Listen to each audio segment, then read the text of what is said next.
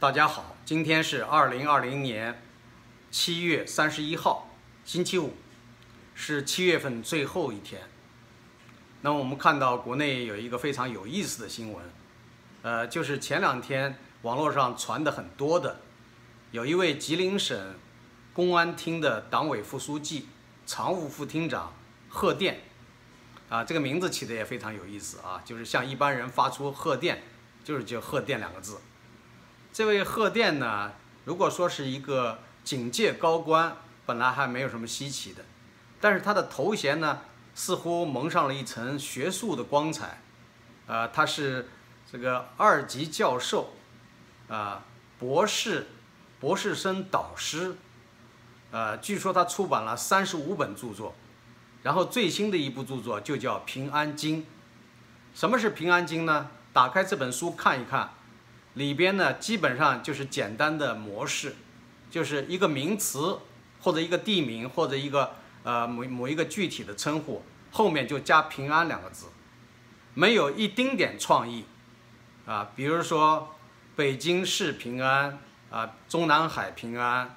呃，什么武汉哪个哪个地方平安，就写了很多很具体的地名，然后后面就加“平安”两个字，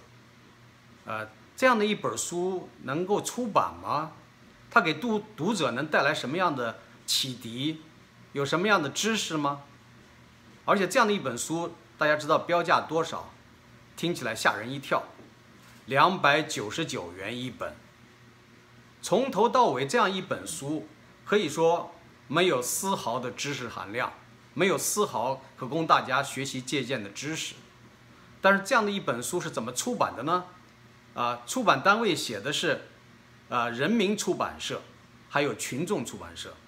大家知道，人民出版社是中共官方最高的啊正所谓正宗的、更正根正苗红的出版社，也就是像过去邓小平文选啊、江泽民文选啊、呃毛泽东选集啊，就是像这样的东西，呃，是由这个人民出版社出版，包括习近平现在出的东西。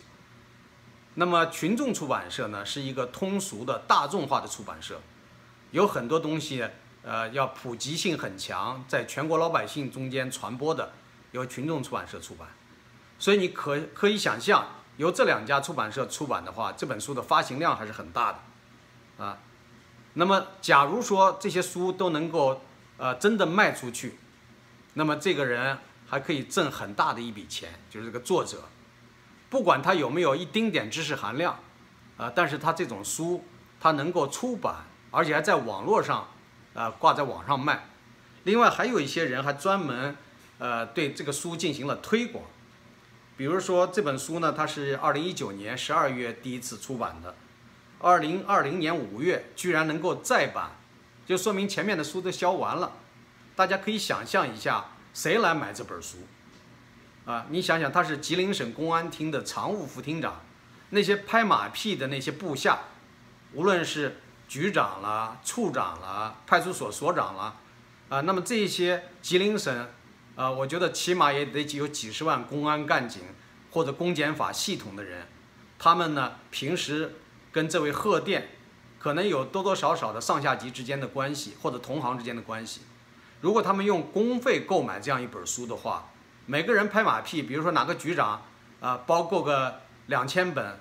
然后下面的处长或者派出所所长一人包够几百本，这不是一个很难的事儿。所以在如果除了吉林省以外，在全国在卖，那这个发行量很快就上去了，是吧？所以为什么不到半年的时间就可以再版？然后呢，呃，今年的五月八号，吉林省的官方微信公众号发表了一篇署名为张勇的。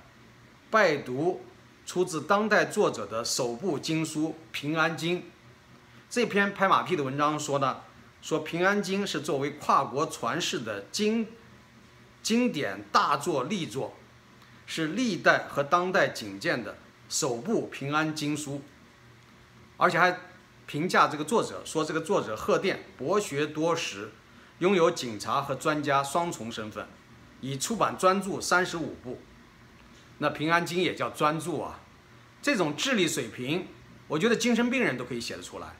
要讲说幼儿园的小朋友说一个名词后面加“平安”两个字，那小朋友幼儿园的小朋友也可以，小学一二年级的人都可以达到，这叫什么样的知识水平呢？啊，这个文章还在这样说：说如果你读了他的新作《平安经》，就能感知到一位学者深邃的灵魂和宽广的情怀。这个文章还说啊，官员阅读这本书的话，领悟初心、初心使命；学者阅读此书。顿悟平安哲理，商贾阅读此书，企业平安无虞；民众阅读此书，安享世间太平。这个意思就是说，这本书是全国人民都应该阅读的一本必读书了。啊，是不是习近平也应该回家好好的研读一下《平安经》呢？然后呢，五月九号，吉林省应急管理厅官方微信公众号。也发表了拜读平安经感言的文章。大家知道，现在有一个新的部门，这个衙门呢叫做应急管理厅，过去是没有的，对吧？那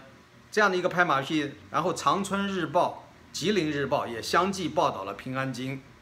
呃，说什么公益朗诵活动研讨会，就举行了很多推广这本书的活动吧。呃，说活动还邀请国内外省市知名的学者、诗人。共同创作原创性的诗歌，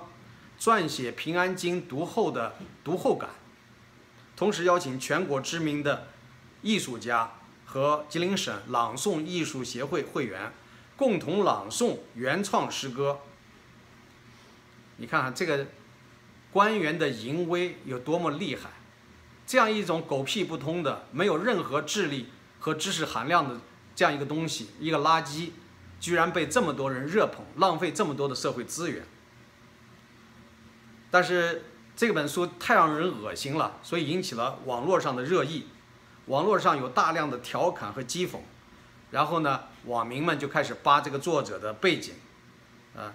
说他是博士研究生学历，呃，法学博士学位，而且是二级教授。我们知道一级教授那都是学术界的领头人。泰斗级的，对吧？那么二级教授呢，至少是学术上比较领先的，啊，是一个可以说是专家级的，对吧？这样一个一种水平。另外呢，他是一级警监，因为他这个职务关系，啊，人民日报海外版旗下的一个账号侠客岛，在新浪微博写了一篇讽刺性的东西，说我一天可以写十万字的健康经。有没有哪个出版社愿意出版呢？啊，还有人说呢，这官员出的不是书，而是展示他的权力和他的势力范围，啊，不，这种东西不仅能呃，不仅不能显示出他的专业能力素养，啊，说是求平安，真的能求来平安吗？结果大家都追问，为什么出版社要给他出这样的书，尤其是中央出版社。官方最权威的出版社人民出版社为什么要给他出这样的书？但是人民出版社在官方微博发布声明，说从来没有出版过《平安经》一书，也没有同意与任何单位联合出版此书。那这个书已经在网上在书店卖了那么久，难道是一本伪造的书吗？他盗取出版社的名义，出版社居然也不打官司，也不去追索侵权？而且这是一家非常有权威性的，呃，这个国家顶尖的官方出版社，他怎么能够容许随随便便人家去侵他的权呢？啊，我们知道，在中国长期以来有一个非常丑恶的现象，叫卖书号。什么叫卖书号呢？就是大家知道，国家批准的、官方批准的出版社，它有出版的权利，但是它有的时候没有什么书啊，或者说没有什么好书要出。啊，那么他有剩余的那些书号，那些剩余的书号，他就出售给别人，出售给一些书商，书商找一些写手来写一些市场上比较较好的书，所以这种现象在过去的几十年里边一直在实际上运行。有些书商他能够找到非常好的作者，有非常好的选题，但是可惜的是拿不到书号，所以后来呢就形成了这样一个市场，有些官方出版社。呃，他那个组织不到好稿，啊，他就也不愿意去花费那个时间，因为这些官方出版社的从主编、社长到编辑，大家这个收入啊，还有福利都非常的丰厚，用不着他们到处去跑，去求求爹爹拜奶奶去找那些作者，他们都是呃叫守株待兔，在办公室里等着，每天喝茶看报纸，等着好好的选题上门，对吧？觉得这个自己出版社很牛，啊，过去都是这样。那么这样的话呢，有一些人好不容易搞了一些写的，有的人花了十年时间写的书，啊，有的人花了更长时间写的书，找不到出版的机会，只好花钱买书号。买书号呢，书号有的很贵，啊，便宜的几千块钱，贵的几万甚至上几十万的，是不是也有？这个我就没有了解过，啊，所以呢，有些人呢，就是买了很贵的书号，他如果有把握这个书能够卖得很火的话，他就可以买很贵的书号。但是绝大多数的书号应该都是比较便宜的，啊，甚至过去低的时候有几百块钱的书号吧，但是现在估计已经没有这样的这么便宜的书号了，基本是几千块钱到一两万块钱，这是比较常见的。那么现在呢，由于网络上有这样多的非议和讽刺，吉林官方很快做出了反应。七月二十八号，吉林省公安厅出面表示。《平安京》的创作是贺电业余时间写的，是他的个人行为。与此同时，这本书在淘宝、京东和孔夫子、旧书网等电商平台下架。七月二十九号，出版社官官网的这本书的信息也消失了。同样消失的还有网上吹捧、专门宣传《平安经》的文章。七月二十九号，吉林省政府新闻办公室通报。吉林省省委决定成立由吉林省委政法委牵头、省纪委监委、省委宣传部等部门组成的联合调查组，对贺电所做的《平安经》这个问题呢进行调查核实。七月三十一号，也就是呃今天，那么北京时间是昨天了，对吧？这个吉林省委发布消息，宣布免去贺电同志。吉林省公安厅党委副书记、常务副厅长职务，但是并没有提到为什么要免去他这样一个职务，没有提免职的原因。所以现在呢，大家都说这样一本书不但没有给他带来非常高的声誉，反而给他惹来了麻烦，是吧？所以这个贺电，你说他是聪明呢，还是愚蠢呢？啊，你看看这个贺电这张照片啊，那他那个脸长得人家就觉得有意思。啊，好像呢，这个脸的这个五官啊，都挤到中间去了。他像脸像一个大圆饼，但是呢，五官都挤到中间啊，就向中央靠拢，向中央看齐，所以非常有意思啊。一本书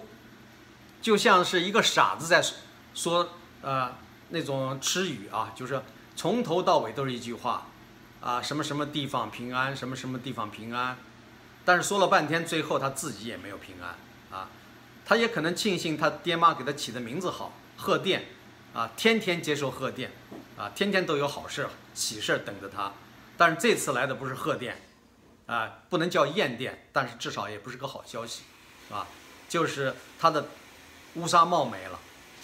这个乌纱帽没的原因，当然是他太嘚瑟，啊，太嘚瑟，而且这种一看就是假货。他怎么可能是有真学问啊？像他这样的一个人，平时有本职工作，难道他那工作没事干吗？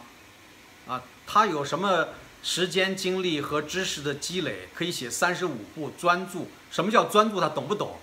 他恐怕都不懂什么叫专著。专著的规范、体力要求，而且要经过一定的审核，是不是？同行的评议，他居然有三十五部专著，有的人一辈子都没有一部专著。啊，有的人大学者一生中只有一部两部能够说得过去的专著，啊，比如说原来民国时期的一个著名的教育家，啊，一个中国的这个国学方面的一个大师级的人物刘文典，刘文典他一生中值得骄傲的只有两部专著，啊，而且两部专著里边还有人认为只有一部质量算好一点，啊，陈寅恪被称为中国学术界的顶尖人物。说五百年来只能出一个像陈寅恪这样的人物，啊，他是呃真正的国学大师，但是他一生中的专著有几本呢？可能只有一本半，啊，到两部，最多算两部，是吧？钱钟书先生一生也是被称为昆仑，啊，文学昆仑，或者是这个学问大家。但是钱钟书一生中可以拿得出来的究竟是什么著作呢？有人说是《管锥篇》，啊，他的代表作。所以呢，你想想，一个公安厅的副厅长，啊，他还要去读在职博士。然后又在大学里边当教授，而且还当的是二级教授，而又出了三十五本所谓的专著，这一听就是非常的腐败，啊，买他的书的人都是些什么人？是不是上下级关系？是不是这种在他势力范围所触及的，人家不得不买，人家看着他的面子，啊，害怕他的淫威，希望得到他的关照，生怕他呃带来一些不愉快的事情，大家都争相的要去买他的书，这就是一种。变相的贿赂，这是一种贿赂，是吧？那些出版社也存在这样一个啊贿赂和出版腐败的严重问题。一个国家堕落到今天这样一个地步，你看看中国古代几千年的历史，有几个朝代会出现这样荒唐无耻、没有底线的事情？啊，当今的皇上习近平，只有真实的小学文化程度，他自己弄虚作假。现在下面的人呢，就是上行下效嘛。那你像一个省厅级的官员，他这样的一种做法，居然可以堂而皇之的进行很多年，显然不是今天才发生。你要算他那个搞这套腐败的东西，恐怕已经持续了至少有三四年，甚至更长的时间了。为什么没有人发现和阻止？这个社会风气，是不是比清末的那些腐败？还要严重的多，大家还知道清末的时候，清末民国初期有一些作品，《官场现形记》，二十年目睹之怪现状，这些东西都深刻的揭露了，啊，这个制度的腐败，包括清朝的文学作品《儒林外史》，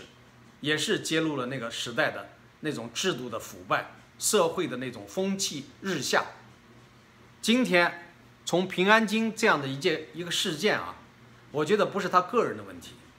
啊，习近平如果要是想知道这件事情，习近平应该好好的去，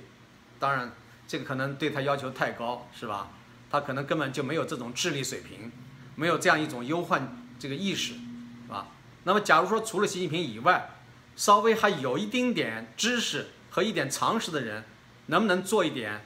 这个亡羊补牢的工作呢？比如说像王沪宁啊，王沪宁教授、博士，那可是货真价实的，啊，是有学问的。虽然不是顶级学问，但是在中国，他的程度是在平均水准以上。按照八十年代的标准，他是处于前列的，属于当时锋芒毕露的青年学者，啊，那么今天他的学识水平，他的这个基本的逻辑思维判断能力，也是在中上水平以上的。如果不是最顶尖的话啊。那么王沪宁能不能好好的抓一下这件事儿？王沪宁自己是分管意识形态的，新闻出版、舆论宣传都在他的掌控之内，所以呢，王沪宁自己应该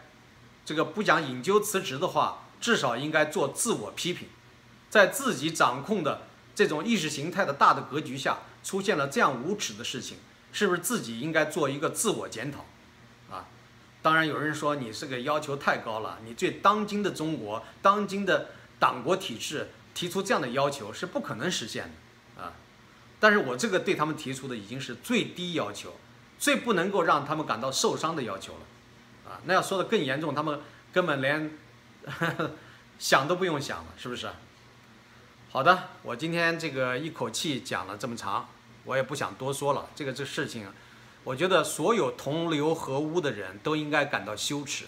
所有中国的读书人，啊，受了正规教育的人，你们都应该感到一种耻辱。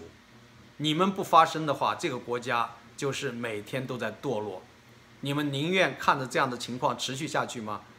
那如果这个事情普遍的发展的话，像你们这些，无论是教授还是院士还是博士，都会贬值跟垃圾一样，毫不值钱。劣币驱逐良币，在中国不但已经发生，而且呢，现在是呃，甚嚣尘上，已经没有底线了。可怜啊，读书人，中国的读书人，中国的知识分子，中国的学者、专家、教授、博士、院士，可怜啊，啊，只是在重压下的蛆虫。你们没有自己独立的声音，没有独立的见解，你们甚至不敢批评这种无耻的现象，可惜。